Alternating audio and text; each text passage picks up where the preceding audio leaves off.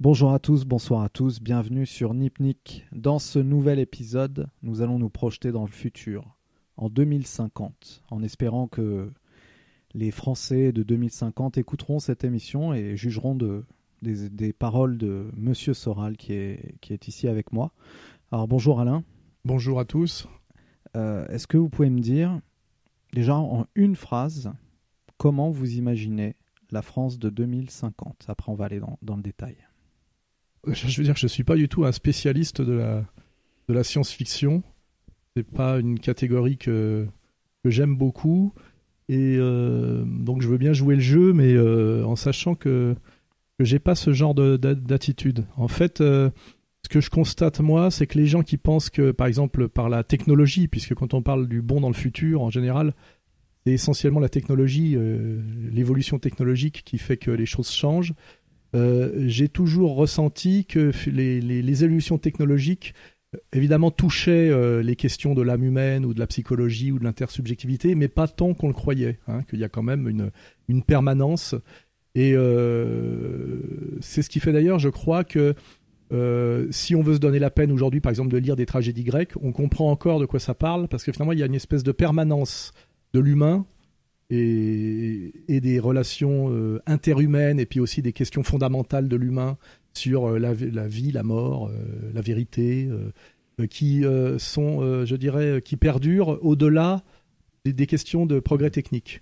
Et ceux qui fantasment à mort sur l'avenir radieux d'ailleurs ou apocalyptique. Alors avant, c'était la mode de la- de l'avenir radieux par la technologie. Aujourd'hui, on est un peu dans une phase plutôt pessimiste hein, euh, d'avenir catastrophique par la technologie. Euh, euh, exagèrent toujours, mettent toujours, sont toujours trop confiants, que ce soit dans un sens ou dans l'autre, dans le, le rôle que joue la technologie sur l'évolution humaine. Oui, parce que finalement, aujourd'hui, les, produits, on a inventé beaucoup de choses, l'être humain en a inventé beaucoup, mais est-ce que ça, rend plus heureux d'avoir des choses qui nous permettent de communiquer à travers le monde très facilement, etc. Ah, Moi, je constate que malgré les, bon, les évolutions évidentes, je pourrais en parler puisque moi, j'ai j'ai 58 ans de vie et j'ai été adolescent euh, à partir du milieu des années 70. Donc, je pourrais dire effectivement que tout est à la fois pareil et que plus rien n'est pareil aussi. hein. Mais il y a une constante, c'est qu'il y a toujours la question de la recherche de l'amour, la question de la, de la solitude, la question de la, de la peur, euh, la question de la- de la- l'amitié, que ça, ça ne change pas. Mm. Dire, euh, Il y a aussi la notion du groupe, non? Du groupe humain, de vouloir rejoindre le groupe, parce que même oui, les oui, gens oui, sont bah, seuls devant un écran. L'amitié, mais- c'est ne pas être seul. Euh, c'est, euh, je pense que tout ça n'a pas changé parce que même si la pilule, la libération entre guillemets sexuelle, hein, je, je reprends le terme officiel, hein, je ne sais pas si c'est une libération et on a, on a, on a le recul pour se poser clairement la question. tout ça, en fait, n'a pas aboli le rêve de tous d'être amoureux, euh, un romantisme, même s'il est plus caché, qui s'exprime peut-être de façon moins on va dire, euh, moins naïve par, euh, par peur d'être moqué, etc. De ce point de vue-là, en fait, quand, quand, les, quand j'entends des, gens me dire, des filles, des jeunes, des vieux, oui, maintenant, ça baise à tout va, il n'y a, plus de- il y a plus de sentiments, c'est totalement faux. Je pense que Ah oui? je, moi qui suis un, qui ai été un dragueur et qui, et qui, qui a une certaine expérience de tout ça, euh, que ce soit les filles ou les garçons, euh, tout le monde recherche au fond de lui-même euh, l'âme sœur, l'amour, la belle relation. Euh, même si dans des sociétés plus traditionnelles, il y a un interdit de la sexualité hors mariage beaucoup plus important qui s'explique, hein, qui s'explique, on va dire, sociologiquement, économiquement, etc. Je reconnais que là-dessus, ça a un peu bougé. Fondamentalement, les filles ne sont pas toutes devenues des salopes. Mm. Les types ne pensent pas uniquement qu'à baiser des salopes. Euh, bon, euh, en Donc réalité, ça, ça changera pas. en réalité, tout le monde cherche l'amour, mais effectivement, il y a des différences. Euh, Mm. Je sais pas quoi, la, la pilule, le préservatif, euh, le, la pornographie de masse, et notamment la pornographie Internet, Mm. qui, a, qui a changé certainement, qui, qui fait qu'on on a baissé, par exemple, l'âge de la sexualité, Oui. et, etc. Mais je vais...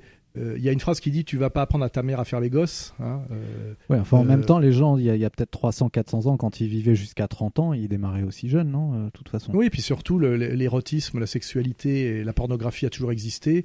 Et il faut pas croire que la fellation a, a- a été une découverte euh, européenne des années 70. Hein. C'est faut être bien naïf euh, pour, pour ça.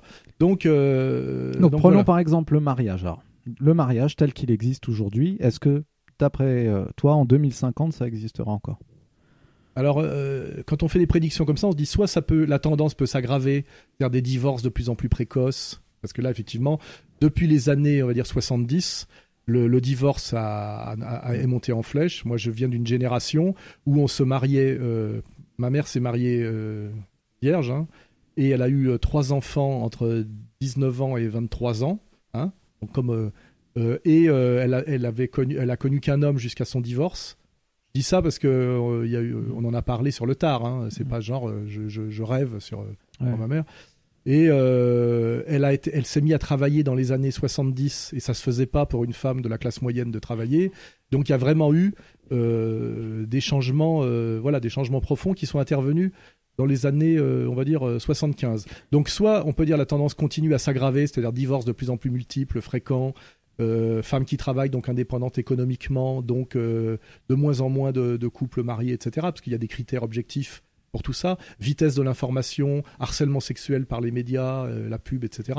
Soit on bascule dans la tendance inverse, c'est-à-dire une lassitude et des contradictions maximales qui amènent à des prises de conscience ou même à des changements au niveau de, de la volonté politique, parce qu'à un moment donné, ça devient profondément contre-productif, alors qu'à un moment donné, la destruction du couple et du mariage a pu favoriser la, co- la- la- la consommation, mais peut-être qu'à un moment donné, euh, le, le système, entre guillemets, euh, se, rend compte qu'il est allé trop loin et se met à, faire marche arrière la et prôner le couple, les euh, enfants, la durabilité, parce que ça permet de la consommation Mm. d'objets beaucoup plus chers, comme le- euh, des maisons, enfin tu vois, des, des- plutôt que des téléviseurs. dans les grands centres Donc, commerciaux. donc en fait, quand on fait de la prospective comme ça, euh, soit euh, on est dans une espèce de vision linéaire et on se dit ça va être de pire en pire, ou de mieux en mieux d'ailleurs, soit on est dans une lecture plutôt dialectique avec ce qu'on appelle les effets de balancier.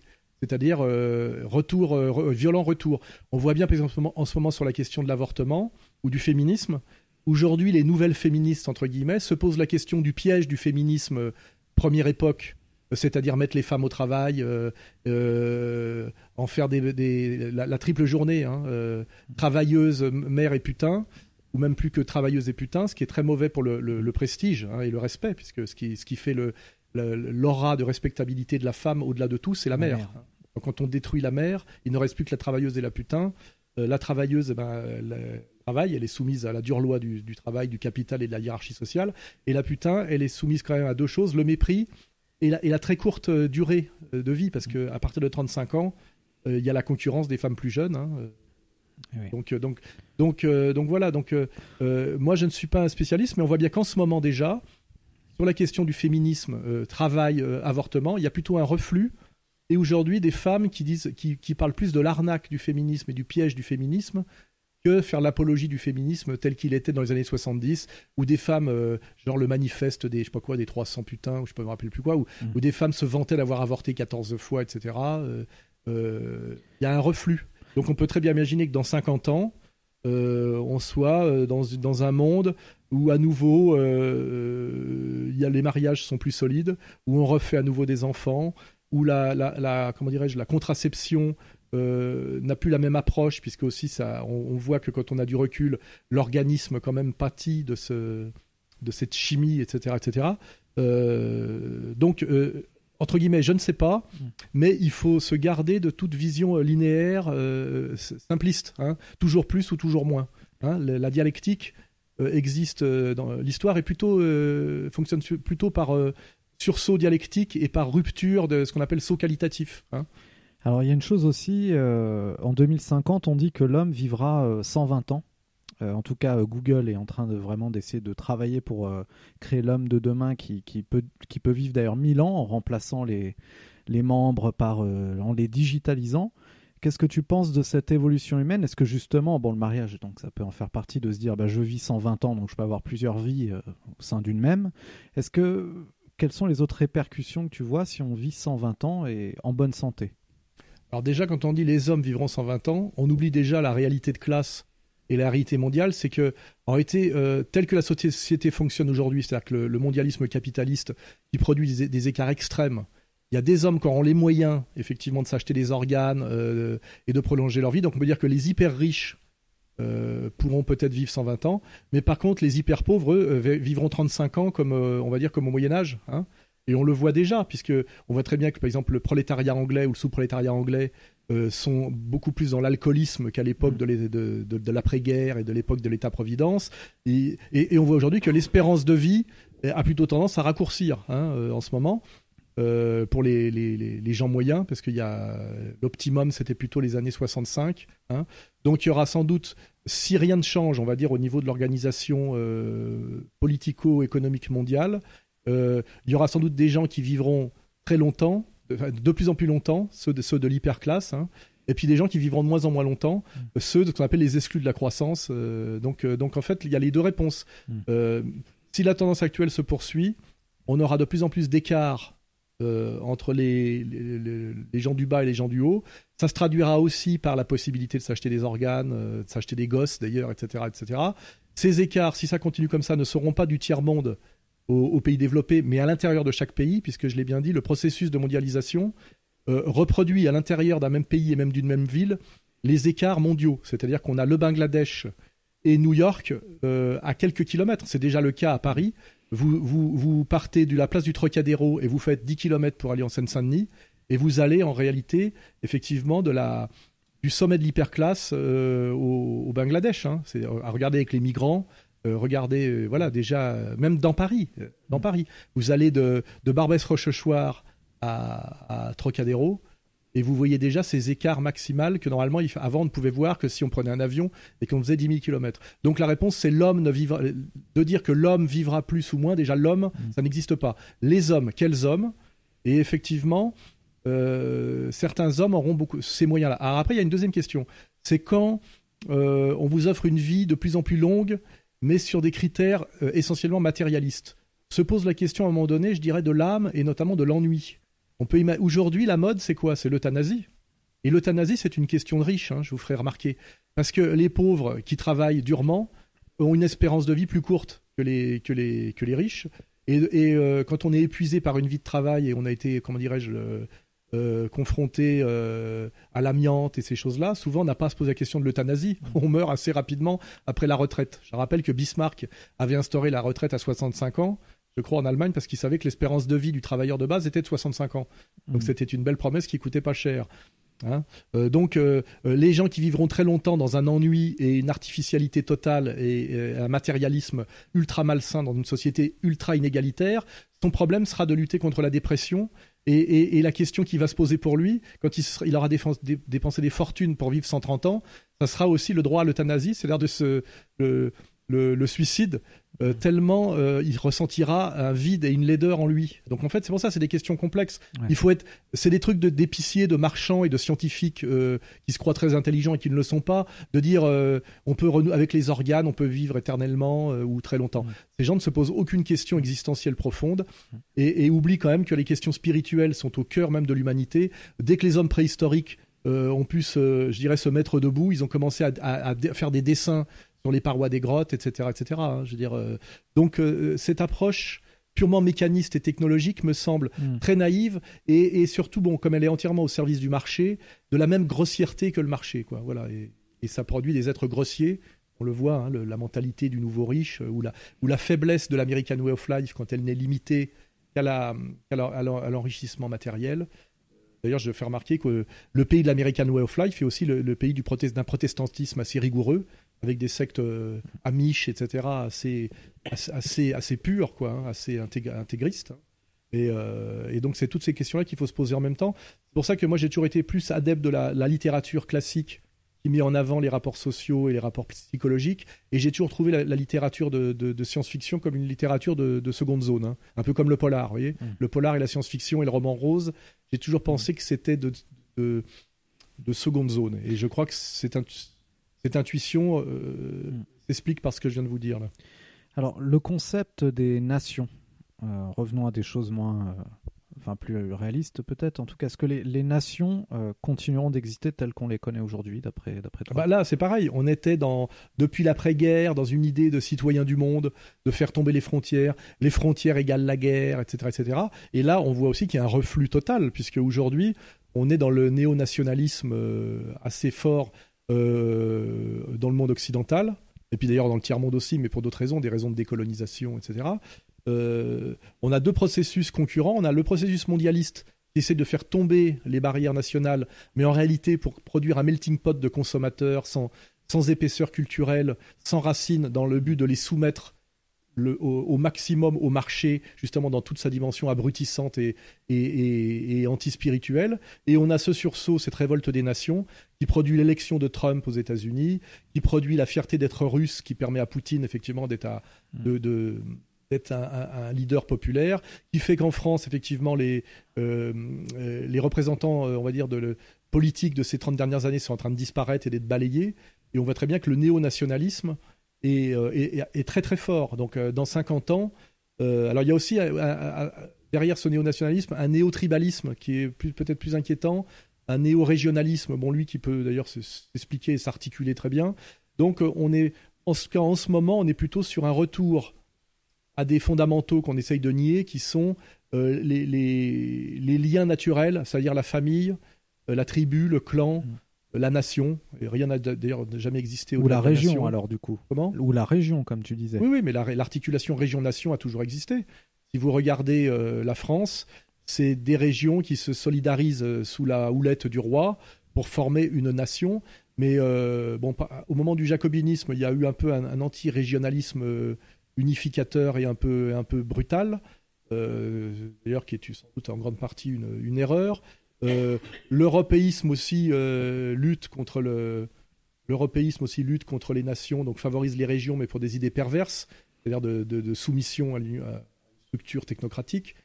Mais en réalité, on vérifie que la nation est quelque chose de, très très fort, euh, très ancré dans l'homme et très nécessaire, même je dirais, au spectacle, c'est les compétitions sportives.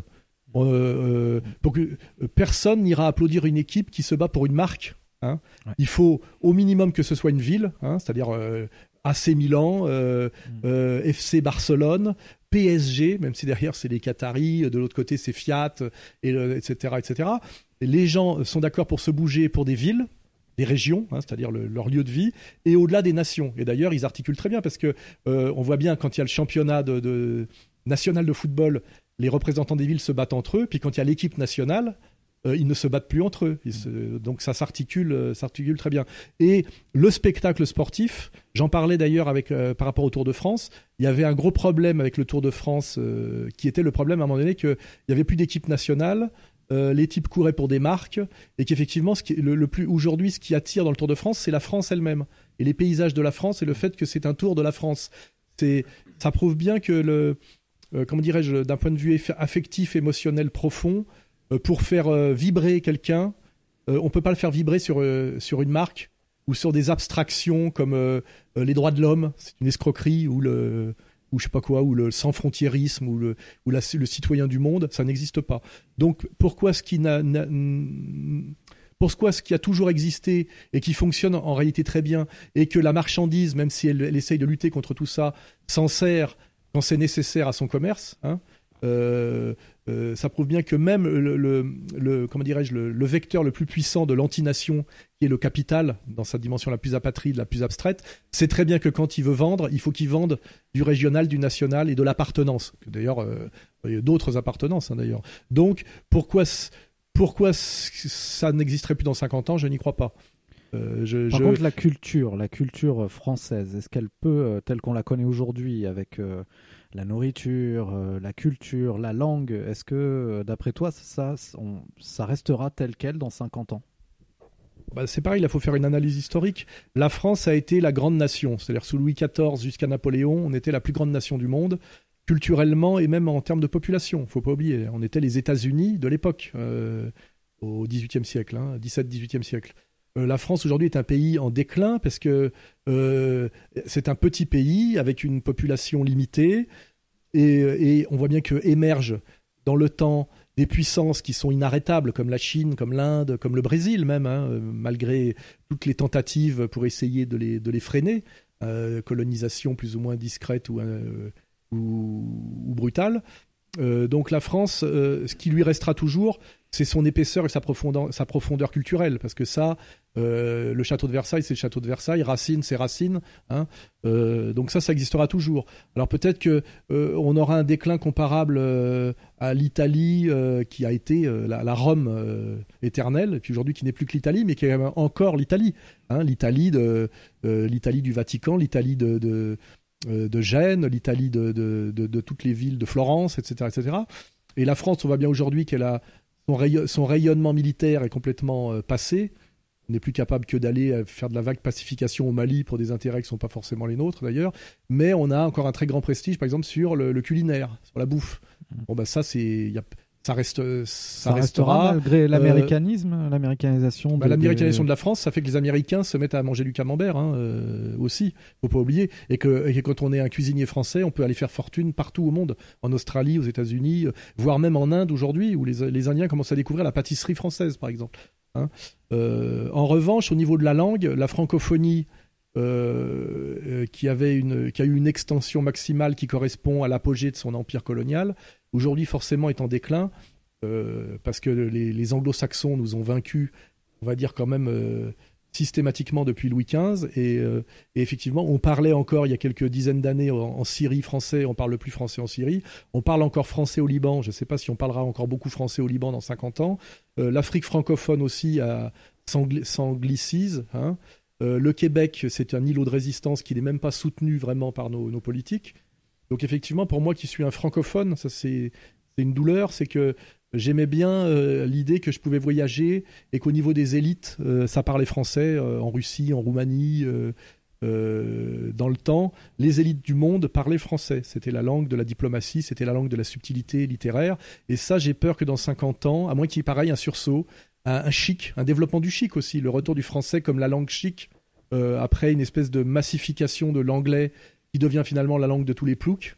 on, peut, on peut rêver d'une renaissance de la, du français sur un mode de, euh, exactement comme à un moment donné, la bourgeoisie américaine se met à faire du, à jouer au soccer, c'est-à-dire au football, parce que ça devient un sport chic par rapport, euh, euh, par rapport au, football américain, qui, est le sport des, des, des beaufs. Voyez Donc on, est, on ne sait jamais comment dialectiquement des choses peuvent ressurgir, mais c'est sûr que quand même, je vois pas.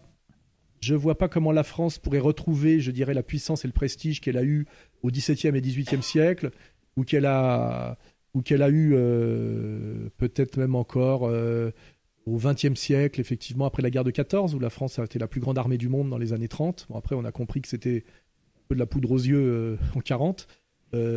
on a pu, on, notre destin est peut-être de devenir une petite nation avec une très forte histoire et une, et grande richesse culturelle. Mais encore faudrait-il aussi que nos élites, ne soient pas des vendus euh, à, la perfide Albion et à tout ce que ça comporte. Mais qu'on peut peut-être imaginer que dans l'avenir, il euh, y ait euh, des, élites politiques françaises qui soient en phase avec la, France éternelle et que même si on est un peu, on devient un petit pays en termes de population et même de, kilomètres carrés, on redevienne une, grande puissance historique et culturelle et un grand modèle culturel si nos élites effectivement euh, jouent cette carte. Et, d'ailleurs, il faudrait la jouer parce que on n'a pas tellement d'autres cartes à jouer que celle-là, hein, compte tenu de voilà de, ce qu'on est sur le plan géographique et, de population par rapport à la Chine, à l'Inde, euh, au Brésil euh, et oui, enfin déjà et, bon. Alors restons dans, dans, dans, la culture française. Euh, Est-ce qu'on peut imaginer dans 50 ans qu'il y ait un retour des auteurs de, de livres comme on en a connu dans d'autres siècles ou même euh, au XXe siècle? Est-ce qu'on peut imaginer que les nouvelles stars de, des années 50 ne seraient plus des musiciens de seconde zone, mais des auteurs de livres, euh, des gens intelligents? Là, c'est un peu la même remarque que je faisais juste avant. En général, les grands écrivains émergent dans les grandes nations. D'abord parce qu'ils rayonnent culturellement sur les autres. Moi, je ne sais pas quels sont les grands, les grands auteurs euh, hongrois, parce que c'est vrai que les Hongrois, c'est un pays d'Europe centrale qui, vit sous domination tantôt russe, tantôt, tantôt plutôt germanique. Donc peut-être qu'il y a des très grands poètes hongrois, mais la- le hongrois n'est pas une langue suffisamment universelle pour qu'on le sache, donc c'est com- compliqué. En revanche, la France était considérée comme le grand pays de la littérature. euh, de- du 17e au. Enfin, au- déjà, est-ce qu'on lira des livres? Sans- encore une autre question. euh. Donc, aujourd'hui, en fait, les grands auteurs sont- ne, ne sont pas français, c'est certain. Même moi, je, la dernière fois que je me suis extasié sur un écrivain français, euh, c'est plutôt des écrivains euh, des années 50, de la juste après-guerre. euh, et puis surtout le grand, grand, enfin les deux grands, Céline et Proust, eh ben, c'est les années 20, 30, hein, euh, 40 maximum pour Céline. Euh, après, on va plutôt chercher du côté des États-Unis en réalité. hein, euh, moi, je, fais référence à John Kennedy Toole ou des, auteurs comme ça. Donc, euh, je ne suis pas sûr que, le- les, voilà, que dans 50 ans, l'écrivain français soit dominant mondialement pour, pour toutes les raisons déjà évoquées. Mais en revanche, on a une bibliothèque suffisamment costaud. Déjà, si on maintient la, la bibliothèque telle qu'elle est en place, on a de quoi euh, euh, fournir de la lecture euh, au monde entier pour mille ans, hein, tellement on a, on a produit. euh, euh, alors après, autre question, j'ai remarqué moi depuis euh, que je réfléchis depuis la fin des années 70 jusqu'à aujourd'hui, que dans le temps, les enfants de la bourgeoisie et la bourgeoisie mettaient un point d'honneur à avoir une, une bibliothèque conséquente et on lisait beaucoup. Et euh, la culture littéraire était, était euh, euh, fondamentale euh, dans la classe dominante. bourgeoisie dominante. Je rappelle que qu'un un type comme Pompidou, euh, président de la République et ancien cadre de la Banque Rothschild, était aussi, je crois, agrégé de lettres classiques. hein. Euh, Mitterrand était un littéraire aussi, vous voyez. Euh, on peut pas dire ça de, de- de Sarkozy ou de François Hollande. Et quant à Valls, je crois qu'il a eu 5 au bac, au bac français. hein, Voilà. Donc on a, euh, on a un effondrement de la culture livresque et littéraire euh, dans la bourgeoisie dominante. Euh, je vois de moins en moins de bibliothèques euh, dans le- chez les bourgeois et je vois que les bourgeois lisent de moins en moins. Et euh, c'est, oui, ça c'est pas rassurant. Oui, euh, on voit plus de DVD et de, Ouais. et puis plus d'internet que de que de culture classique. Et puis même, et puis l'éducation nationale est, est une entreprise aussi de destruction de la lecture, euh, autant sur le plan de l'apprentissage que sur le plan des, des, des œuvres. Donc aussi c'est pareil. Il faudra à un moment donné que euh, nous balayons les élites traîtres que nous avons et que si nous remettions des élites patriotes effectivement qui pourraient changer la donne, effectivement de euh, revaloriser ce patrimoine, remettre en avant la culture du livre euh, à l'école, etc. En ce moment, pour les doubles raisons, hein, trahison des élites et puis aussi cette immigration incontrôlée, évidemment, de jeunes qui ne qui maîtrisent pas la langue française, qui ne voient pas d'intérêt à la France et, et qui sont plutôt orientés très tôt vers le, vers le sport, euh, c'est sûr que ça favorise pas non plus. Bien que moi, par exemple, à l'égalité et la réconciliation, on a beaucoup de jeunes, par exemple, issus du Maghreb, qui, par mes interventions, ont découvert la lecture et ont découvert un plaisir de se cultiver, de lire, etc. Donc on peut imaginer à un moment donné aussi, euh, après la mode du football euh, chez les jeunes de cité, dans, dans 50 ans, une espèce de, de passion pour la poésie, qu'on voit d'ailleurs un peu dans le rap et le slam en embryon, c'est-à-dire, c'est, n'oublie pas que ces gens-là s'expriment en français et ils essayent de faire des rimes. Il y a finalement, il y a plus de rimeurs en français dans les banlieues que dans la bourgeoisie. La bourgeoisie passe son temps à essayer d'apprendre à parler l'anglais et à s'exprimer en anglais. Dans les banlieues euh, afro-maghrébines, euh, tout le rap est en français et ils essayent de rimer. Alors évidemment, c'est de la rime plate euh, et c'est pas du très haut niveau, mais ça veut dire que si d'un seul coup l'éducation nationale euh, patriote décidait de, de, s'investir et, de, et de, de comprendre ce qu'il y a derrière, parce qu'il y a forcément quelque chose derrière, hein, euh, on pourrait être étonné d'avoir d'un seul coup euh, des, des Aimé qui apparaissent ou des Sangor qui apparaissent. En fait, tout ça est quand même une question, je dirais, de, volonté politique en réalité. hein. Euh, les, choses, les choses quand même bougent quand il y a des êtres d'exception qui les font bouger parce que ces êtres d'exception ont une vision, un courage et savent se faire aimer et entraîner derrière eux un peuple.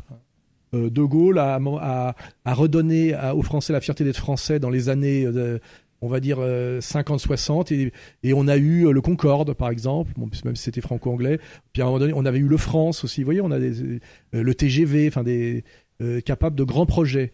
Et tout ça passe quand même par des volontés politiques. Et la marchandise et la loi du capital euh, en elle-même n'a aucune volonté supérieure, je veux dire.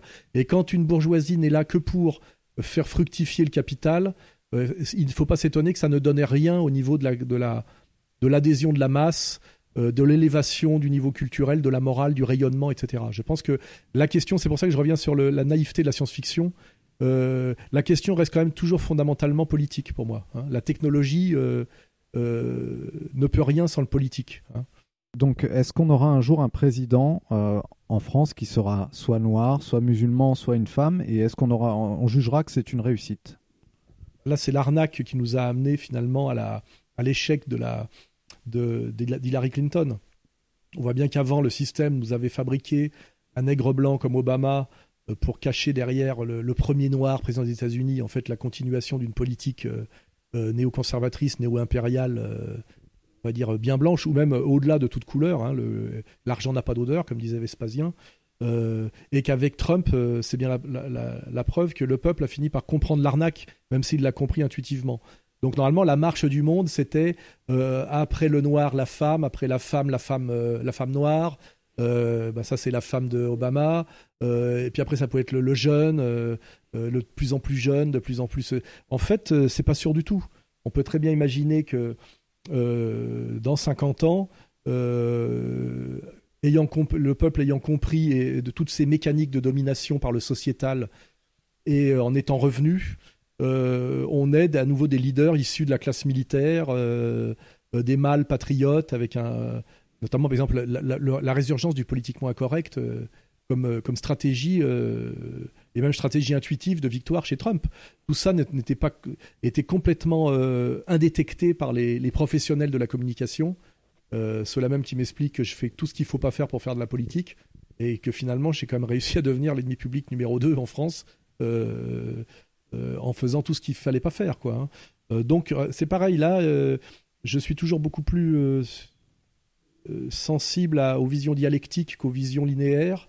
Euh, c'est pas du tout sûr, hein, c'est pas du tout sûr. Il est très possible que dans 50 ans, il y ait un reflux de, du, comment dirais-je, de cette manipulation des femmes et du féminisme par l'oligarchie, et que on revienne à des catégories, enfin des, à des catégories un peu plus une vision un peu plus traditionnelle, où on découvre quand même que la politique est plutôt une activité d'homme, hein, et qui demande une certaine virilité, euh, et euh, ça m'amuse. Enfin, on peut, voilà, on peut prendre les paris, mais euh, en tout cas, c'est pareil, sur ce critère-là, la tendance est plutôt au reflux. hein. Euh, Il y a une lassitude du féminisme chez les femmes, une lassitude de la déféminisation des hommes chez les femmes, euh, une- un désir de parler vrai après toutes ces décennies de, de- de- de communication euh, scientifique et d'ingénierie sociale. Euh, voilà, pensons à Trump, pensons à Poutine et pensons au président philippin. Quelle, est la tendance actuelle hein? La tendance actuelle est plutôt au politiquement correct, au politiquement incorrect, à la virilité. Donc, est-ce que ça, ça peut se prolonger comme ça euh, euh, sur plusieurs décennies avec une espèce de de montée, de reprise de, parce que là, c'est les premiers, on va dire les premiers prurites, les premiers symptômes. Donc, dans 50 ans, bien malin, qui euh, qui pourra effectivement savoir si on aura comme président un général 5 étoiles ou un poisson rouge. Parce qu'effectivement, la, la tendance inverse, ça serait plutôt ça. Et est-ce que la, la politique, elle pourrait euh, être aux mains du peuple? J'entends par exemple de pouvoir voter sur les réseaux sociaux, sur Internet pour un président, faire des vrais référendums. Est-ce que, parce que là, on- le peuple euh, s'e- s'exprime sur ces réseaux? Est-ce qu'on peut imaginer ça? Alors déjà, on va, on va pas être naïf, la le, le- le peuple n'a jamais eu le pouvoir nulle part, jamais. Et euh, je vois pas pourquoi ça changerait. Euh, ce sont toujours des élites euh, qui dirigent le monde. Quand on, étudie toutes les sociétés, quelle que soit leur, apparence, c'est toujours 1%, euh, un, groupe structuré de 1% qui domine les 99% re- restants, que ce soit chez le, dans le brahmanisme hindou, la démocratie de marché, la monarchie théocratique. c'est à peu près toujours le, même pourcentage. Alors on trouve des sociétés beaucoup plus égalitaires, notamment quand on étudie la, la chefferie indienne euh, chez Clastres. Je parle des Indiens d'Amérique. En général, c'est des petites communautés qui, sont dans des économies de la rareté. Euh, c'est- jamais des grosses masses. Je pense que la démocratie authentique euh, est très éloignée euh, euh, dès lors qu'on est sur des grandes échelles. La, la- masse et la démocratie, ça marche très peu ensemble. Donc, euh, est-ce que dans 50 ans, on pourrait voir émerger, alors ça serait à la faveur d'une crise gravissime, des petites communautés autonomes euh, post-apocalyptiques où là, effectivement, il y aurait une démocratie parce que ça serait des, des- communautés de, de- petites échelles. En fait, euh, avec des élections à main levée, euh, des, voilà, des, une, des, de faibles écarts sociaux, une division du travail réduite. hein. Tout ça, c'est des critères, comment dirais-je, nécessaires à la démocratie authentique.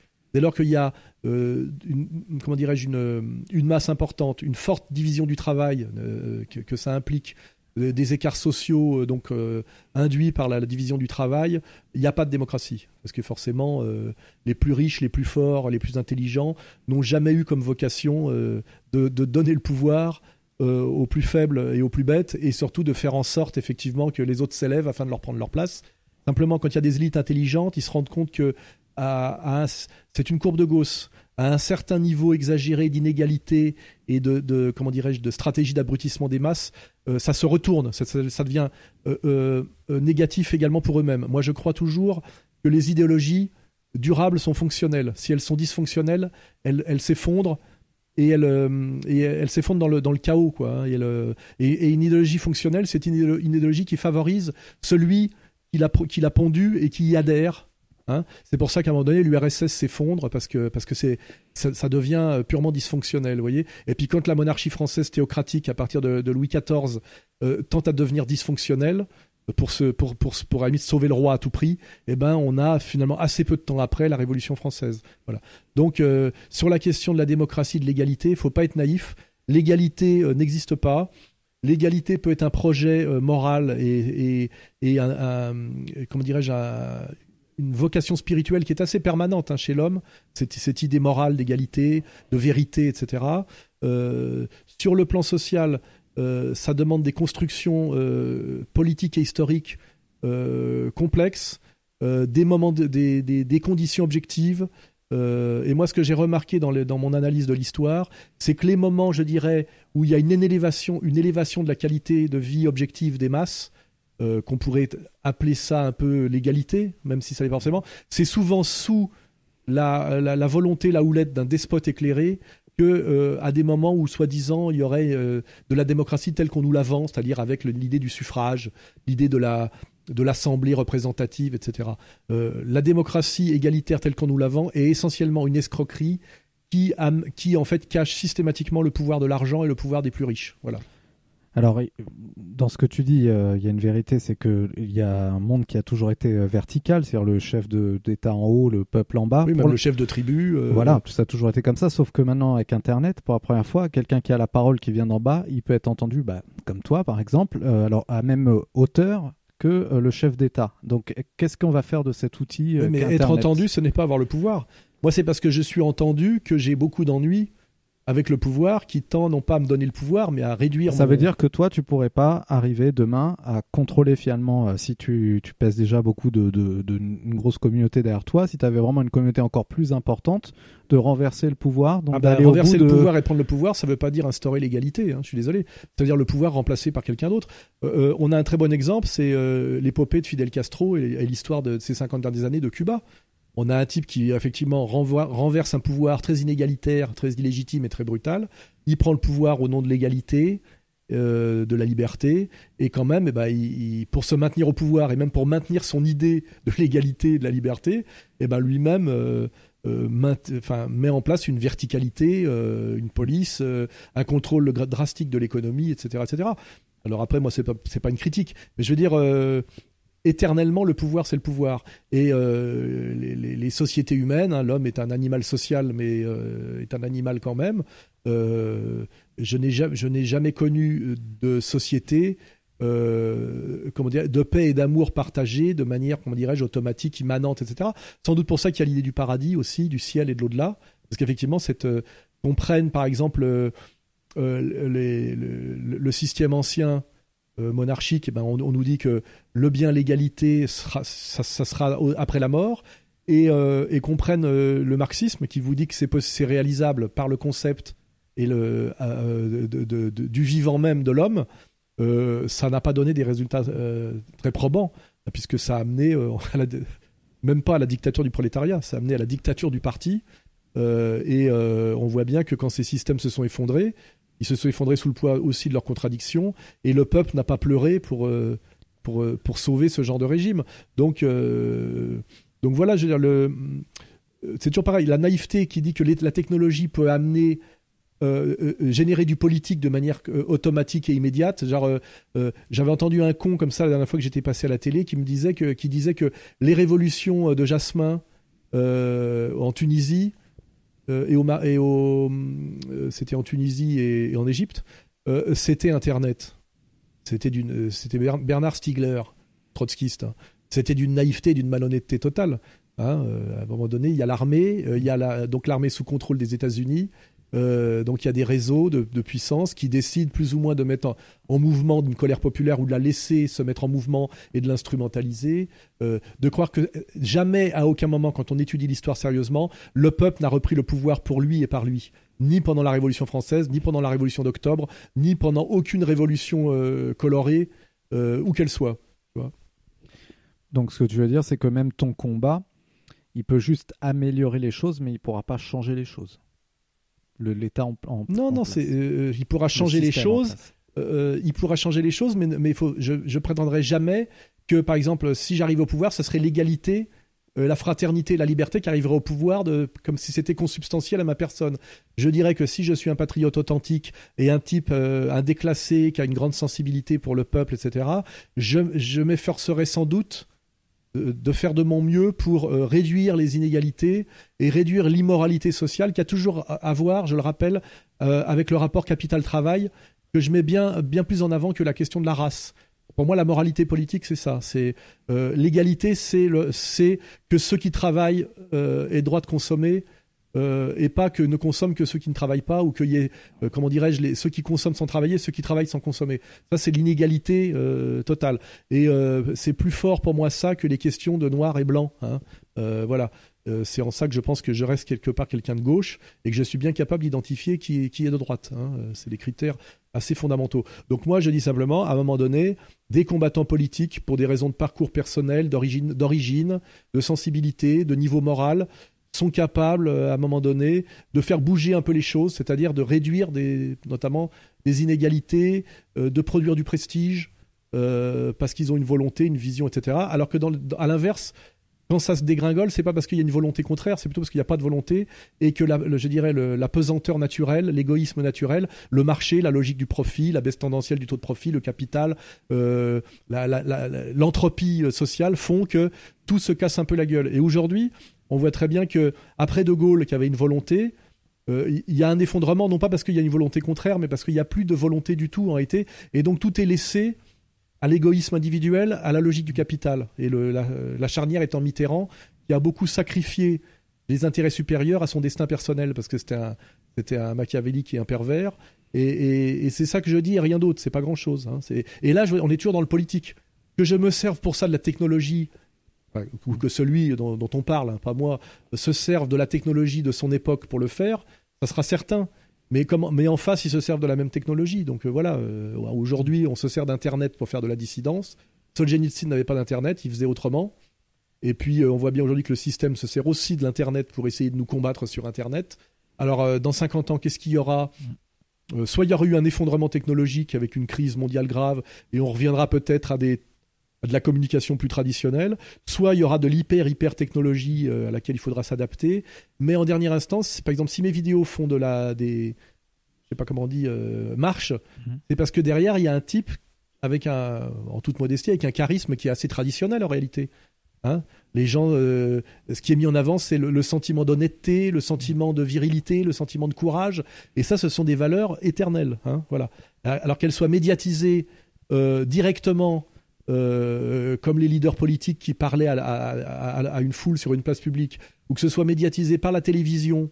Mm. Évidemment, bien sûr, le médium est un peu le message. Ça transforme un peu. Kennedy, à un moment donné, peut bénéficier effectivement de la télévision. Euh, Mussolini, lui, euh, est sur une place publique d'Italie. C'est pas pareil. Euh, L'internet euh, peut-être permet encore un petit peu autre chose parce que c'est un peu différent de la télévision. Donc la technologie joue un petit peu à la marge. Euh, euh, la- euh, sur les questions de transmission, mais c'est toujours la transmission des mêmes choses.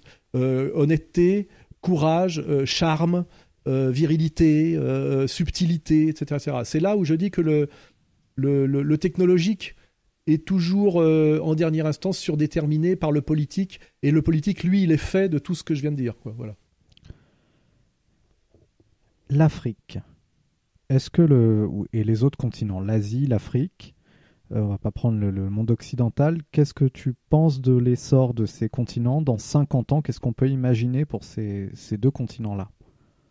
Alors bah là c'est pareil, on peut avoir une vision optimiste ou pessimiste. Si ça continue comme ça, avec l'hyperdémographie, euh, la fausse démocratie euh, post-coloniale, euh, l'Afrique est très mal partie parce que euh, l'hyperdémographie et la, haute corruption et la domination euh, nord-sud euh, ne font qu'aggraver les, problèmes. hein. C'est-à-dire on passe de société de la rareté à société de la misère. On n'a que les mauvais aspects de la technologie, c'est-à-dire démoralisation et, pas les bons.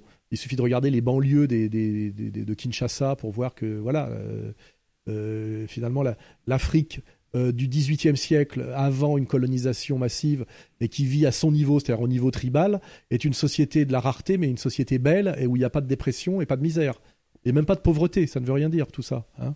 Des sociétés de, de- de ce que tu appelles le temps cyclique. Il suffit de lire Eliade euh, pour comprendre. Et euh, nous, avons détruit tout ça.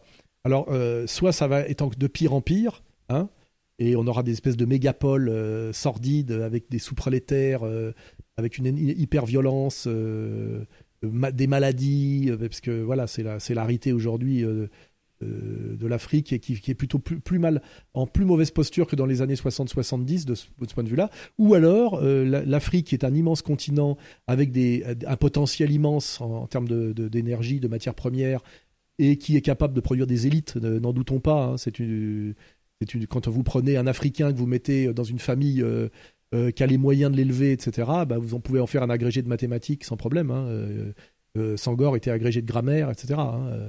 Euh, Et quand vous l'élevez dans un ghetto avec une famille monoparentale et euh, des, des, des- comment dirais-je, des films d'hyperviolence en permanence avec euh, comme perspective le, le sport, effectivement, vous, euh, c'est rare que vous sortiez au bout des prix Nobel, quoi. hein, voilà. Donc il y a quand même un critère social qui est important, même si euh, on peut se poser des questions plus fondamentales. hein, sur des peuples plus ou moins aptes effectivement à maîtriser euh, sur, la, durée par eux-mêmes euh, des, choses qui sont des critères objectifs comme la technologie. euh, c'est, toujours la question de la technique hein, qui est mise en avant. Dans 50 ans, effectivement, ce sera tout l'un ou tout l'autre. Mais l'Afrique peut aussi devenir la, superpuissance de demain. Bon, il faudrait qu'il se passe des choses. hein. C'est le rêve de Kémy Seba. Il me paraît mal, ça me paraît très compliqué parce qu'il y a des tas de médiations qui ne sont pas, qui ne sont pas là, quoi. Mais si l'Afrique arrivait à devenir les États-Unis d'Afrique et qu'ils arrivaient à, à venir- à devenir maîtres d'eux-mêmes en termes de maîtrise de leurs énergies, de leur population, de leur démographie, et à produire euh, des élites euh, comme, euh, comme, le, comme les Chinois aujourd'hui, je dirais, ils pourraient devenir une, une, hyp- une hyperpuissance. Et là, on serait dans un monde totalement redéfini. Parce que l'Afrique, superpuissance mondiale, là, on serait dans des espèces de bonds, de- je dirais, dans l'imaginaire, au niveau culturel, euh, au niveau des équilibres, qui est euh, réellement de la, science-fiction intéressante. Euh, voilà, bah, c'est pas mon sujet, hein, donc je laisserai les, je, je laisse les, les autres rêver là-dessus. Mais je crois plutôt, dans un, si on est dans les 50 ans, plutôt à l'émergence de, de puissances comme la- le Brésil. N'oublions pas que le Brésil euh, est un pays qui a beaucoup de parenté avec l'Afrique. Hein. On pense jamais que les Brésiliens sont, sont c'est une société multiethnique, multiraciale, avec beaucoup de Noirs euh, originaires d'Afrique, euh, des voilà, des blancs euh, qui parlent portugais. euh, euh, je euh, si, si le Brésil arrive à devenir une superpuissance, euh, l'Afrique pourrait après prendre modèle sur le Brésil, hein, parce que c'est pas si, sont pas, c'est pas si éloigné. Euh, voilà.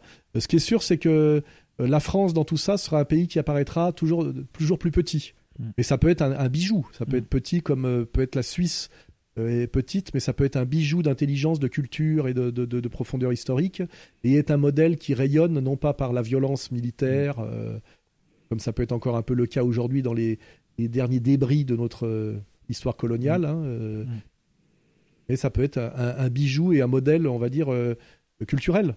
Comme un, comme un vieux professeur de philosophie n'est pas un champion euh, de sport, mais peut être respecté par des types, par des gamins qui, eux, sont des, des champions d'athlétisme. Vous voyez, ça serait le même rapport, quoi. Est-ce que la France et d'autres pays auraient l'intérêt de s'en aller de l'Afrique aussi pour laisser se C'est pareil, la France, ça n'existe pas euh, de ce point de vue-là. Euh, moi, euh, j'ai aucun intérêt en Afrique. J'ai- pas pillé l'Afrique. Et ceux qui pillent l'Afrique ne demandent pas l'avis aux Français de base. Et les Français de base n'ont pas, Jacques Marseille l'a assez bien expliqué, n'ont pas profité de la colonisation. Euh, euh, y a les- l'Afrique a été pillée par des gens qui ont profité de cet argent et qui se sont servis de l'État français euh, pour euh, payer ce qu'ils n'avaient pas envie de payer. C'est-à-dire que la colonisation a beaucoup rapporté aux colonisateurs, mais pas grand-chose aux Français. C'est ça la réalité qu'il faut comprendre. Et c'est pour ça que la vision de classe est toujours la plus sérieuse. La France, ça n'existe pas d'une certaine manière de ce point de vue-là. Il y a des Français et il y a des Français qui profitent de la colonisation et d'autres Français dont on ne demande pas la vie dont ce n'était pas l'intérêt et qui n'en ont pas profité.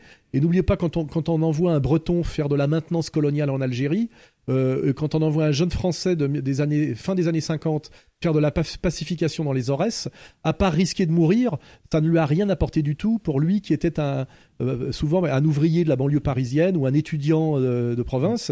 Et d'ailleurs, c'est pour ça que ces guerres-là n'ont jamais été populaires. Hein.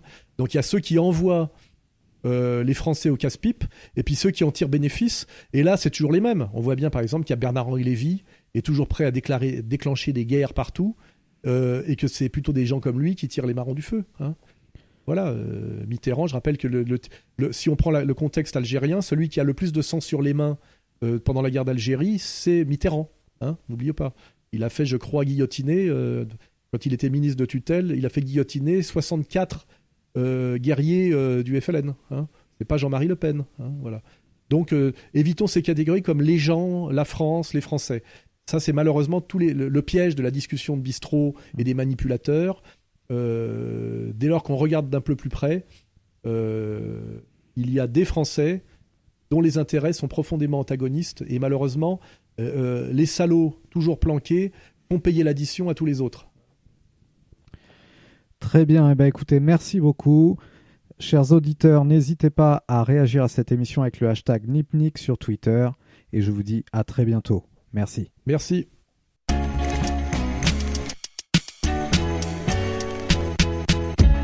semblez oublier en effet, mes amis, que vous n'êtes que des salariés. C'est-à-dire les êtres les plus vulnérables du monde capitaliste. Bienvenue à tous sur Nipux, ni chômeur. Elle va bosser, feignant. Toi.